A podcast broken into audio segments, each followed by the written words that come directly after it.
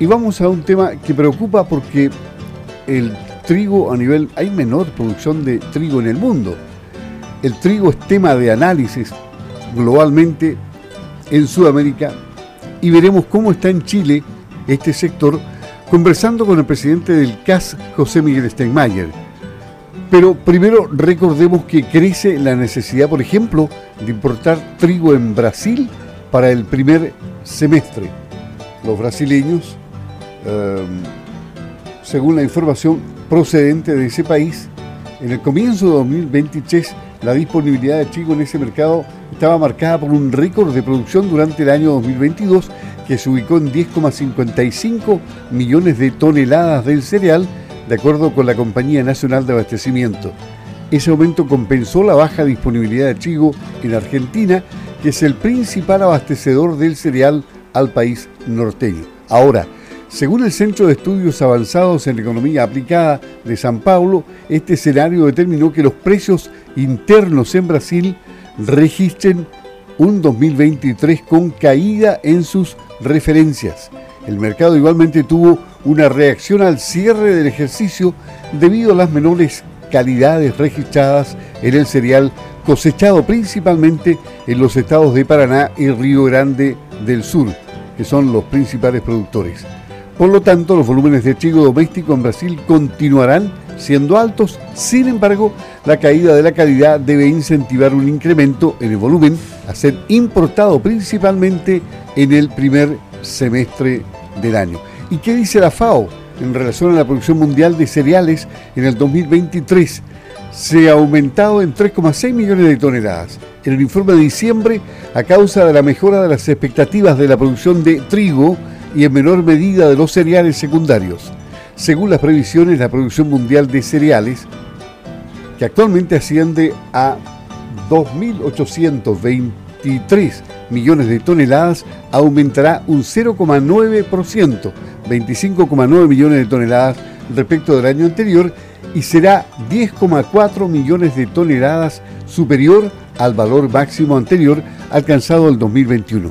El pronóstico relativo a la producción mundial de trigo, que es lo que nos interesa, en el 2023 aumentó en aproximadamente 2 millones de toneladas el mes pasado hasta situarse en 787 millones de toneladas, aunque sigue siendo un 2,1%, 17,1 millones de toneladas inferior al nivel del 2022.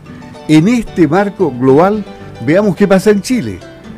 Por eso tenemos en la línea telefónica a José Miguel Tenmayer para conversar con él y que nos diga cómo está el panorama en, su región, en el Biobío, en la Araucanía, qué visión tiene de país respecto al trigo, eh, cuál fue la superficie sembrada, por ejemplo, y cómo están las condiciones de cosecha en todos los planos para esta temporada. Buenos días. Muy buenos días, ¿cómo está? Eh, saludarlos como, como Sago, ¿cierto? Por su aniversario ahí, saludar en particular a su directorio, a, a Sergio su presidente, que yo mucho, estima, así que en primer lugar eso y ahí conversemos del chico enseguida. La verdad es que bueno, hemos ido cayendo eh, significativamente en superficie en el país y cada día dependemos más de los chicos importados. Eh, se ve complicada esta cosecha efectivamente. O sea, complicada en el sentido de que hubo poca siembra. ¿Cuánto ¿Cuál fue el nivel de siembra en cuanto a superficie? Eh, ¿Bajó niveles históricos? Eh, eh, estamos un pelo, un pelo más arriba que lo que fue el año pasado en cuanto a superficie. se ven los trigos en la zona sur bastante buenos en general.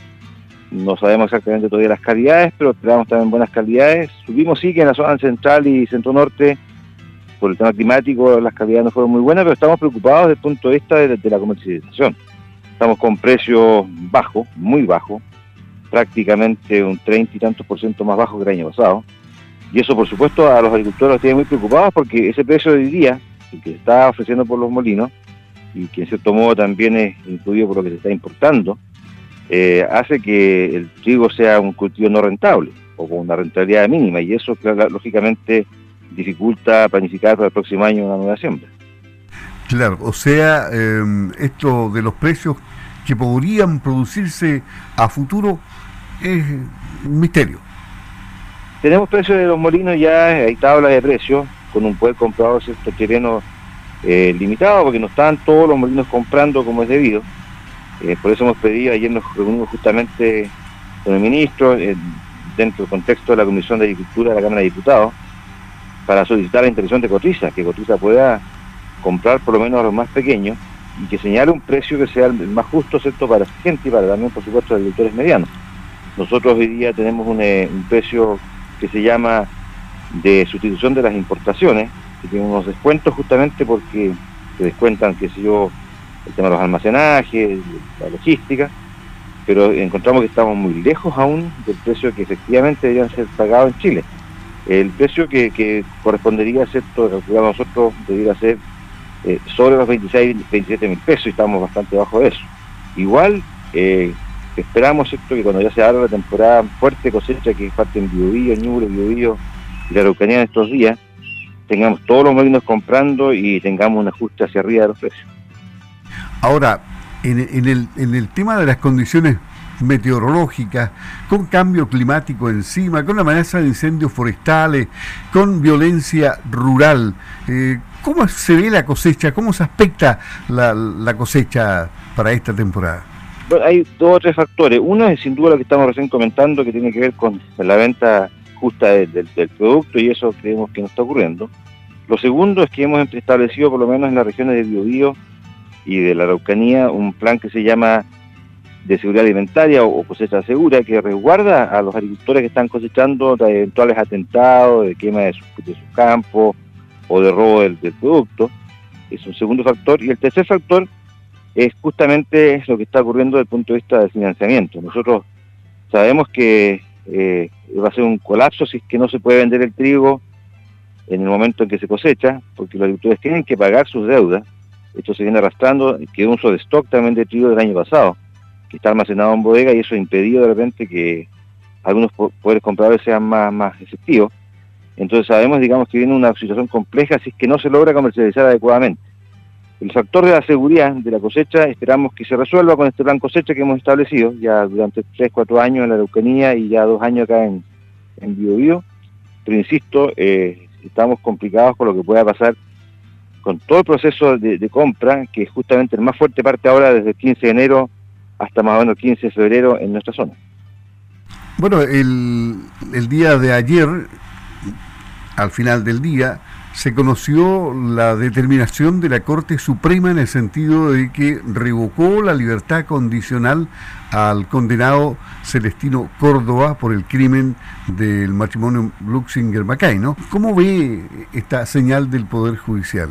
Bueno, fue a Dios gracias una, una sabia decisión de la Corte Suprema porque nosotros no podíamos entender que la, Corte de Temuco hubiese liberado a, Celestino Córdoba, que es el único detenido, el único preso que hay cierto respecto a ese atroz crimen que ocurrió hace tantos años, pero que nunca se encontraron a todos los culpables y, Córdoba, que bueno, fue herido en ese momento, eh, fue el único que se logró, digamos, capturar y, condenar. Nosotros este, pensamos esto que aquí se dio una señal adecuada de la Corte Suprema, esperamos que no ocurra un caso similar nuevamente no hay ningún arrepentimiento de parte de Córdoba en cuanto a lo que cometió, entonces no había ninguna causal como para que lo liberara. Yo, bueno, solidarizo con la familia, con, con sus hijos, con Jorge en particular, que conozco mucho, eh, y me alegro que por lo menos se haya en algunas medidas esto reparado esta injusticia. Y volviendo a lo del trigo, en consecuencia, ¿cuándo se comienza ya a, cosechar? Bueno, partió la zona central a fines de diciembre, estamos hablando de Verdana, O'Higgins, está en este momento en pleno proceso de y también ya partiendo Ñuble. Eh, Bio, Bio ya iniciará la cosecha de trigo probablemente la próxima semana y ya estamos cosechando algunas algunas avenas, algún raps. Eh, y luego la Araucanía, que es donde justamente se produce la mayor cantidad de trigo en el país, siguiendo por supuesto después con, con eh, los ríos y los lagos. Eh, por lo tanto tenemos todavía todo el verano por delante para cosechar. Y, y nos falta prácticamente todo el verano, es decir, nos quedan yo diría que por lo menos dos meses de cosecha, considerando cierto hasta las cosechas que se hacen en Yanquihue. Eh, así que ojalá Dios quiera que el sistema funcione, que los molinos estén todos preparados para esta compra, que se nos pague el peso adecuado y que no se castiguen las calidades, que se está hablando hoy día, ¿cierto?, de que hubiera un problema de calidad en la zona central, pero nosotros esperamos que acá en el sur las calidades sean normales y nos paguen por el, trigo los precios que correspondientes a, lo que siempre nos han pagado en cuanto a calidad. Bueno, el escenario es otro en la zona central. El problema de la calidad se produce por, eh, por la sequía de, esa parte del país. Sí, fundamentalmente en el caso de la zona central fue por el tema climático. Subimos esas inundaciones en Mauro, entonces hay chicos que sembraron más tarde. Y lógicamente el, el, hecho de que sean sembradas variedades que son intermedias o primaverales tempranas, un poco más tarde por el tema justamente climático, insisto, eh, hace que el trigo no tenga una calidad correspondiente a lo normal. Pero eh, en la zona de Ñuble, Biobío, Araucanía, en forma normal, aplicamos nuestros fertilizantes también relativamente en forma normal, así que eso debe funcionar bien. Sí, advertir que nosotros tuvimos recién una baja de fertilizantes cuando ya estaba todo sembrado, es decir, además sembramos con costos altos, efectivamente después bajaron un poco los fertilizantes, pero y sobre todo la uria, pero el grueso de la siembra la hicimos con costos altos, Así que el retorno, insisto, con estos precios va a ser negativo o muy bajo por lo menos. Ok, a cruzar los dedos entonces, don José Miera. Muchas gracias por hablar con, Campo al Día. Sí, más que cruzar los dedos, la verdad es que activar a, a para que nos compre. Hemos conversado, insisto, con el ministro de Agricultura para que él active esto y que ojalá el gobierno entienda que aquí necesitamos eh, poderes compradores en todas las zonas de parte del Estado. En este caso Cotiza, que es la que que hace un, efecto de compra interesante, sobre todo pensando en los pequeños productores. Ok. José Miguel el presidente del CAS. Muchas gracias. Buenos días. Gracias, que esté muy bien. Pues, buenos días.